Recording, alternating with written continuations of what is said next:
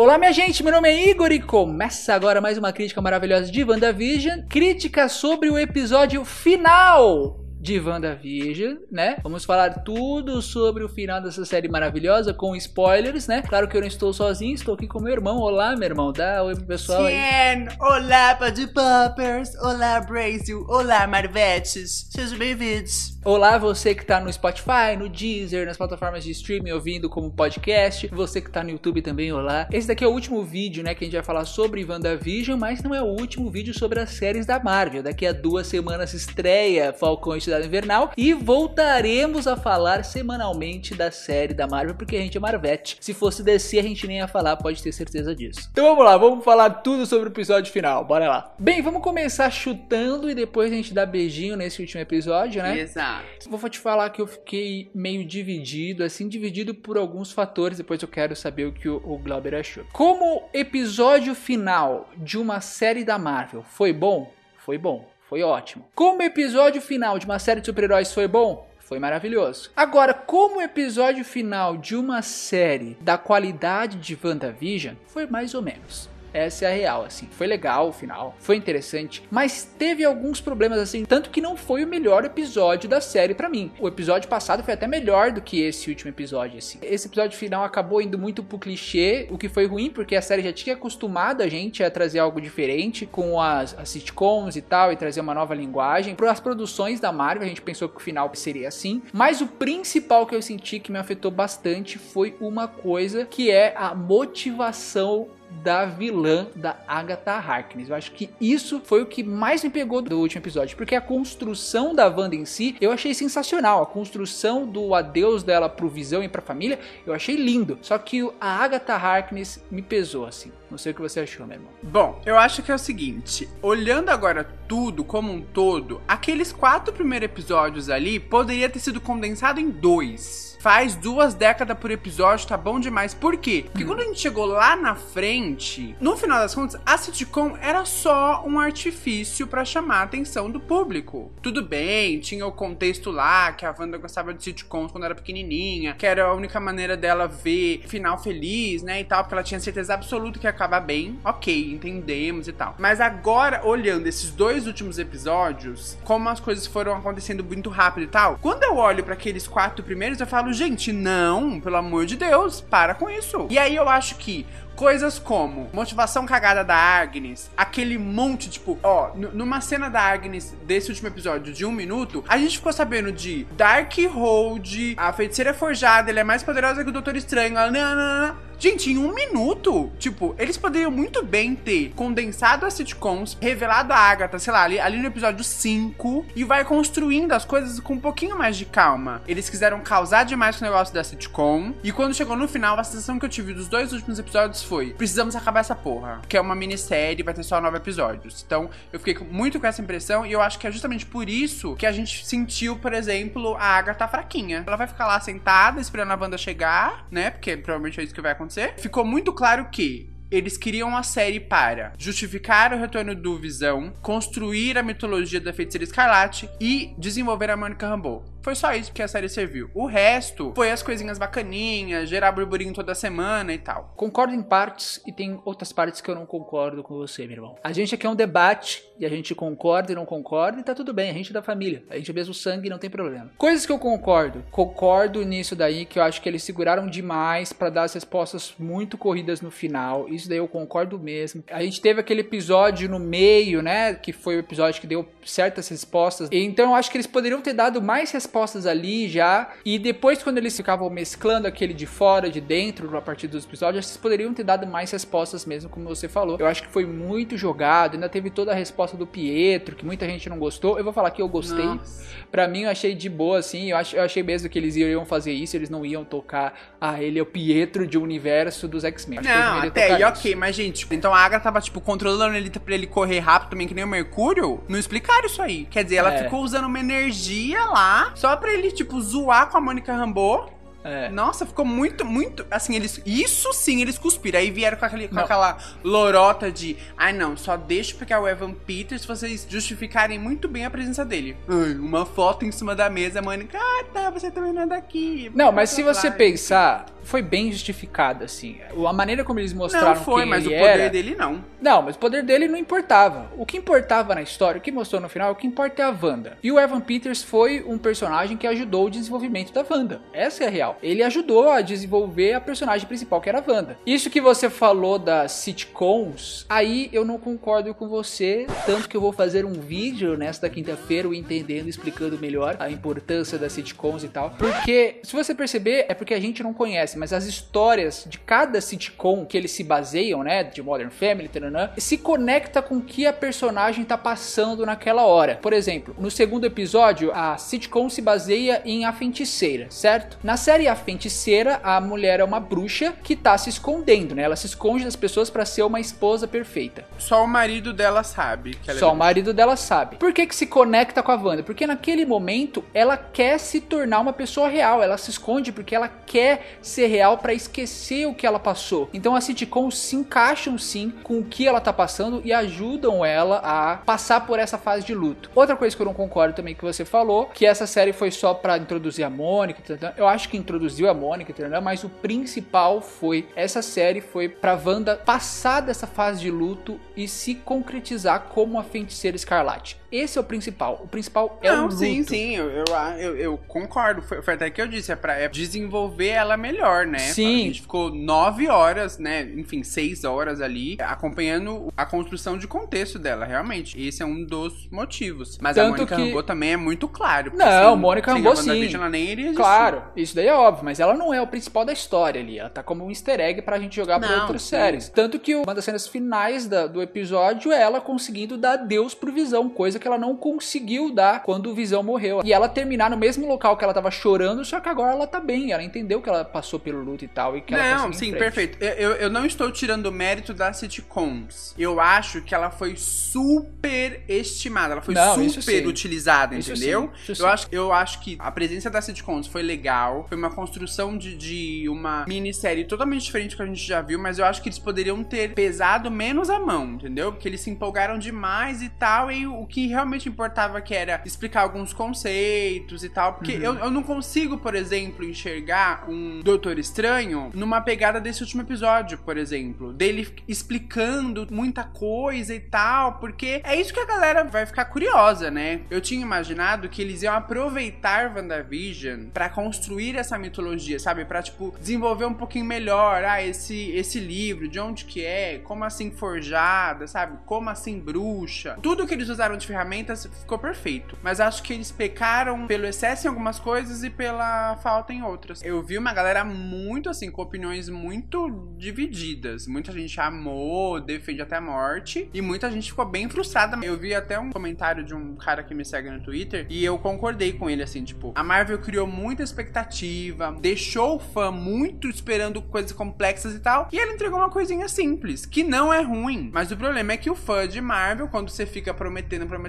prometendo, ele quer que aquela coisa, meu Deus, traz o Mephisto, entendeu? Nessa parte aí, desse comentário aí, a gente tem que falar das expectativas dos fãs. Isso daí não foi culpa da É, Marvel. não. Os fãs criaram. Não, eu, eu- olha eu digo que é tanto, eu digo que é culpa olha o da tanto- Marvel porque ela já sabe o tipo de fã que ela tem, entendeu? Então ela gera um buzz gigantesco e, Mas, e mano- óbvio que vai ter expectativa. Gente, mas o pessoal não assistiu 26 filmes da Marvel aí, velho. Guerra Infinita, Vingadores Ultimato, tanta teoria que a gente tinha. E chegamos lá, não era nada que a gente esperava. A gente mesmo aqui, tanto vídeo que a gente fez fazendo teoria, ah, não sei o que, Screw, não sei o que, viu, o Doutor Estranho jogou não sei o Screw, que hein? Eu acertei porque teve Screw. Só Uma no finalzinho, pessoa. uma no Só finalzinho. errei lá. a pessoa, mas eu falei que tinha. Tipo, mano, a gente sabe que a Marvel, depois principalmente do Era de Ultron, porque o Era de Ultron foi um filme que se focou muito em jogar para outros filmes e não construiu a própria história, a Marvel começou a focar na própria história. Guerra Infinita, Vingadores Ultimato, tem easter eggs? Tem, mas o foco deles é construir a própria história do filme. Filme, fechar aquele arco. E no WandaVision foi isso. Eles fecharam o arco da Wanda. Ah, não teve Mephisto? Não, porque o que importava era a Wanda, era a construção dela. É, não, não eu nem me importo. Eu só digo mesmo a questão de construir expectativa. Mas isso daí é expectativa dos fãs. Eu acho que isso daí não é problema da Marvel. Eu acho que isso daí é problema do fã que não Mas entendeu. a, a tá Marvel, nesse quesito, acho que a Marvel ajudou um pouco. Mas enfim, isso não vem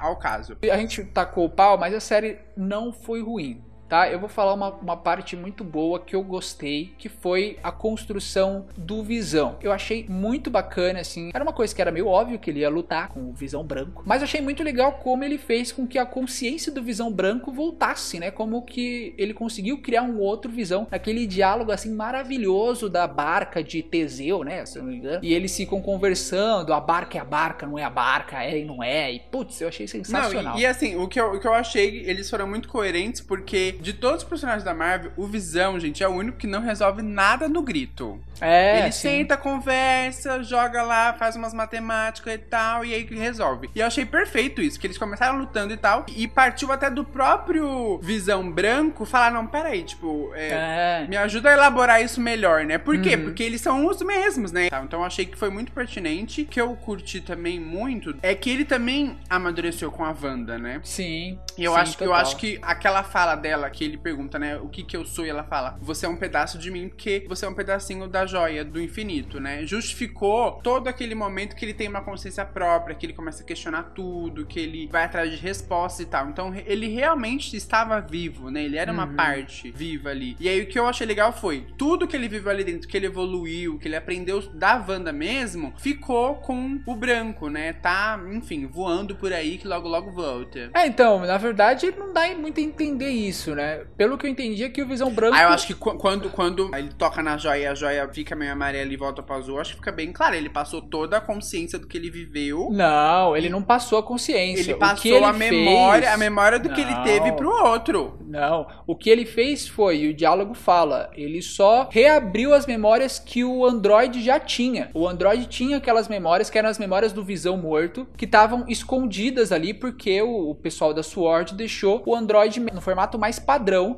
para ele ser uma arma de matar. Ele só forçou as memórias do Visão branco a voltarem. Então, aquele Visão que tá dentro do domo é só a memória da Wanda. Ele não passou a consciência dele pro Visão, ele só ajudou o Visão a acordar. Não, ma, o, não, Tanto que- foi, o que ele viveu ali dentro, ele também passou pro branco. O Não, branco não sabe passou. o que ele viveu ali dentro. Não passou não, não passou não. Reassiste pra você ver, ele não passou. Ele só ajuda a voltar as memórias, ele não repassa. Ah, então ele vai ser uma Gamora 2? Então, isso que eu achei interessante, porque eu acho que se encaixou bem com a jornada da Wanda, porque a Wanda não poderia terminar tudo que ela passou aquele luto com o Visão do lado dela, estou feliz. Não teria um gancho pra ela tentar alguma coisa diferente no Doutor Estranho 2. E foi o motivo dele sair, né, do Visão Branco sair voando, porque agora ele é um outro ser. Ele não é nem o Visão que Ele a é o. Visão, mas ele não é o Visão. Exato. Ele não é nem o Visão que a gente conhece, ele nem é o Visão que tava no domo, ele é um outro Visão, ele é um terceiro Visão diferente. Ele tem as memórias, mas ao mesmo tempo vai ficar esse conflito, porque ele não passou toda essa vida, ele não teve filhos com a Wanda, não foi casado com a Wanda, então, tipo, ele não tem esse amor, assim. Ele é um Visão capaz de se apaixonar pela Wanda de novo. Total, total, mas aí ela vai ter que batalhar muito pra conseguir aquele amor de volta, né? Então, é um, um Ah, ela novo ter mais o que fazer, ela tem que ir atrás dos meus nenéns, né? Ah, não, ela isso tem sim. Mais o que fazer. sim. Mas é um novo arco, isso que eu babies. achei, isso que eu achei bem legal, assim, achei bem legal. Bem, a gente falou do Visão, que foi uma das melhores coisas, agora a gente vai falar da Wanda, que foi a Wanda não, agora é a Feiticeira Escarlate. A feiticeira escarlate, já dá pra falar agora. Obrigado, obrigado. Marco. Agora tem o Meu nome porque a, porque a Disney Deus. comprou a Fox, então eles podem usar o nome tranquilo, né? Disney tem a Fox, então é Exato. isso. Mas a melhor coisa dessa série inteira foi a construção da Wanda. Eu achei que foi perfeita, assim. A, a Marvel sempre faz isso, né? Caga nos vilão, mas nos heróis acerta de um jeito É, é o que a gente quer, né? Pode cagar nos vilões, É. não tem problema. É, exato. Eu achei perfeito, assim, o jeito que eles construíram a Feiticeira Escarlate. Eu entendi tudo, o que que ela é, por que que ela tem aquela roupa, deram até desculpa da Aquela roupa. tiara. Que a ai, meu Deus, tiara. a tiara. Puta, que roupa maravilhosa, meu Deus do céu. Maravilhosa, maravilhosa. Eles maravilhosa. responderam tudo isso, mostraram que ela realmente abraçou esse manto e agora ela é sim a feiticeira escarlate, mais poderosa do que qualquer pessoa aí na Terra. E principalmente o que eu achei mais legal foi o arco dela com a família dela. Primeiro, dela perceber que ela estava maltratando as pessoas, né, Pra conseguir ter família. Isso eu achei legal, assim, que tem- teve esse ar meio vilanesco. Quando ela se dá conta disso, né? Ela Uhum. fica super. É, e ela começa a enforcar o pessoal e tal. E segundo, dela entender que pra salvar aquelas pessoas, ela tem que deixar a família dela ir, aquele sacrifício de herói que todo herói tem que fazer, né? Isso eu achei muito legal e achei um arco assim perfeitinho. O arco da Wanda foi o melhor arco da série inteira. A a Marvel se preocupou muito em construir a feiticeira escarlate, mas eu acho que até então a gente ainda não tinha a Wanda como uma heroína, porque ela fez. Gente, v- vamos combinar que ela só fez tipo cameo, né? Ela aparecia, jogava uns raios, saía. Aparecia, fazia umas caras bonitas, dava uma voada e ia embora. Ela teve pouquíssimo tempo de tela nos filmes, então não, não dava muito pra gente. Mas se você pensar, se você pensar, tipo, ela é heroína pra gente, né? Porque pra população ela ainda é meio. O pessoal ainda não gosta dela, né? Não, mas é aquela população de West Civil, foda-se West Civil, tem três negros lá dentro, gente, não tem problema. Não, mas ela também matou o pessoal lá em Lagos, no Guerra Civil. Eles nem vão postar no Twitter, não tem problema. mas acho que o legal de WandaVision é que foi. Eles se preocuparam em construir a Feiticeira Escarlate, mas também eles se preocuparam em construir a heroína Feiticeira Escarlate, porque é aquilo, né? Ela teve um- uma coisa meio cinza ali, né? Porque Uhum. ela sabia que tava torturando, mas ela queria, mas ela não queria e tal, até ela chegar ao ponto de escolher, não, eu vou salvar todo mundo. Então acho que é legal porque mostrou que ela é cheia, cheia de falhas, que ela tem um monte de- de coisa pra ser trabalhada e tal, como mulher, como mãe, né, como esposa e tal. Então eu achei isso muito legal porque eu acho que ela hoje no MCU é uma das personagens mais completas e complexas que tem. Porque a gente não tem só acesso à vida dela como heroína, tipo, botei a roupa, briguei com o vilão. Não, a gente tem acesso à vida dela realmente por completo, né? Uhum. A sensação que a gente tem é que a gente acompanhou ela desde ali, literalmente, de quando ela nasceu como a Feiticeira Escarlate. E o que eu curti muito foi, eles deram os mimos, né? A gente sempre quis ver ela de tiara, a gente sempre quis ela com a roupa clássica, porque aquilo ali acaba sendo uma releitura, né, da roupa clássica. E é legal porque agora a gente sabe os motivos, a gente sabe por que, que tem uma tiara, a gente sabe por que que, enfim, tudo, Sim. né? Eu achei que a construção dela foi tão bem feita que quando ela aparecer lá no filme do Doutor Estranho, a gente vai, vai acreditar em tudo que acontecer ali, porque a gente tá entendendo ela. Meu, se ela furar os multiversos e atrás do Billy do Tom, a gente vai torcer até, porque a gente conheceu o Billy e o Tom, a gente sabe como foi difícil pra ela, né, ser mãe ali e tal. Então eu acho que isso foi, eles foram muito felizes porque eles construíram a mulher, eles não construíram só a heroína. Eu acho que já meio que jogando um pouquinho pro futuro, já, pra gente falar um pouquinho do futuro, foi interessante eles construírem isso pra gente entender a motivação dela, dar uma derrapada e talvez abrir o multiverso lá em Doutor Estranho, né? Porque termina com ela lendo aqueles livros. A gente vai passar pano sim, porque Billy e Tommy merecem. Tô com o pano na mão, já tô passando já. Ela pode ler aquele livro e entender aquelas magias e querer mais conhecimento, e por isso que ela vai atrás do Doutor Estranho, ou talvez ela ataque os, os Santoriums, né, que são os lugares onde tem os livros de magia dos magos, né? Ou ela lendo aquele livro sem querer vai abrir o multiverso para conseguir pegar o Billy e o Tommy de uma outra realidade. A série construiu uma motivação de uma provável antagonista ou um provável conflito que a gente vai ver ali entre ela e o Doutor Estranho, né? O que eu peguei ali de deixa, que eu acho que seria muito interessante, é que, primeiro que tá muito claro que ela é mais poderosa que o Doutor Estranho, mas ela não tem o controle que o Doutor Estranho tem, né? Então ela meio que tem o talento e o Doutor Estranho tem a técnica. Tá falando nisso? Foi um negócio que você falou que a Agnes seria meio que uma mentora. Ela foi uma mentora meio vilã, né? Porque querendo ou não, ela foi mentora. Ela ensinou a Wanda a fazer aqueles bagulhos, né? Mesmo não querendo. É, sem Mas ela, ela a. Wanda nem saberia que é uma bruxa, né? Nem saberia do livro, nem saberia fazer aquelas runas que ela fez no final pra vencer a Agnes, não saberia de nada. Foi meio com a mentora. Algo bem sutil, mas que ficou muito claro como ela é mais poderosa que o Doutor Estranho, foi o fato dela estar tá conscientona lá, fazendo as coisinhas dela, e ao mesmo tempo ela estar lá no plano astral e super esperta lá fazendo as coisas e tal. Então, a minha teoria é a seguinte: como ela tá estudando aquele livro e ela ouviu a voz do Tom e do Billy, é uma coisa urgente, né? Eles estão pedindo socorro, então acho que não vai dar tempo dela ficar pedindo ajuda e tal. Ela vai tentar por conta própria mesmo, e aí, como o poder dela é muito grande, ela não tem controle, a gente sabe que é uma péssima combinação. Acho que a gente começa o Doutor Estranho no Multiverso da Loucura nesse momento, assim, ela tenta fazer por conta própria e dá uma merda tão grande que aí o Doutor Estranho vem e dá uma ajudada. Então, talvez essa grande batalha aí, né, esse confronto que eles tenham no início, seja justamente o mote para eles virarem aliados, né? Mas é claro que ela também não tem só o Doutor Estranho, a gente deixou aí no ar que pode ter a volta de Agatha Harkness, né? Ela mesma falou que ela falou eu volto aqui para te fazer uma visita, né? Então ela pode ter um papel importante lá no futuro. Pode ser que a Wanda volte lá e tente ajudar ela, talvez num filme só da Wanda, não sei, talvez numa, numa segunda temporada, Tudo uma é série, possível. uma série chamada Feiticeira Escarlate. Vamos ver, tudo é possível, né? E além desse gancho, a gente também teve o gancho das Guerras Secretas entre aspas, né, misturado ali com o filme da Capitã Marvel. Temos Mônica Rambeau indo pro espaço, lugar que ela mais ama nesse universo. O poder dela não entendi porra nenhuma, não entendi nada. Eu pensei que ela era tipo, porra, uso os campos pra, tipo, sabe, Wanda mesmo, usa os campos. Ela, me, Aí ela meio tira que a bola- dobra a luz, né? Não, ela dobra a luz, né? Ah, tipo, é ela isso? meio que se, se une com a luz e ela consegue meio que, que dobrar as ondas. Ela faz parte da luz, então é tipo isso, ela se torna a luz do É, bagulho. pelo que eu entendi, mais ou menos foi isso, né? Porque a hora, a Ah. hora que ela enxerga o, o colar do Pietro, ela enxerga com a visão que ela tá enxergando além, né? Então ela enxerga, Sim. tipo, a luz da energia mágica. Então, pelo que eu entendi, ela meio que enxerga qualquer tipo de energia, né? Por isso que ela abriu aquele alçapão no último viu episódio e viu, aquelas. roxo. É, então eu acho que ela enxerga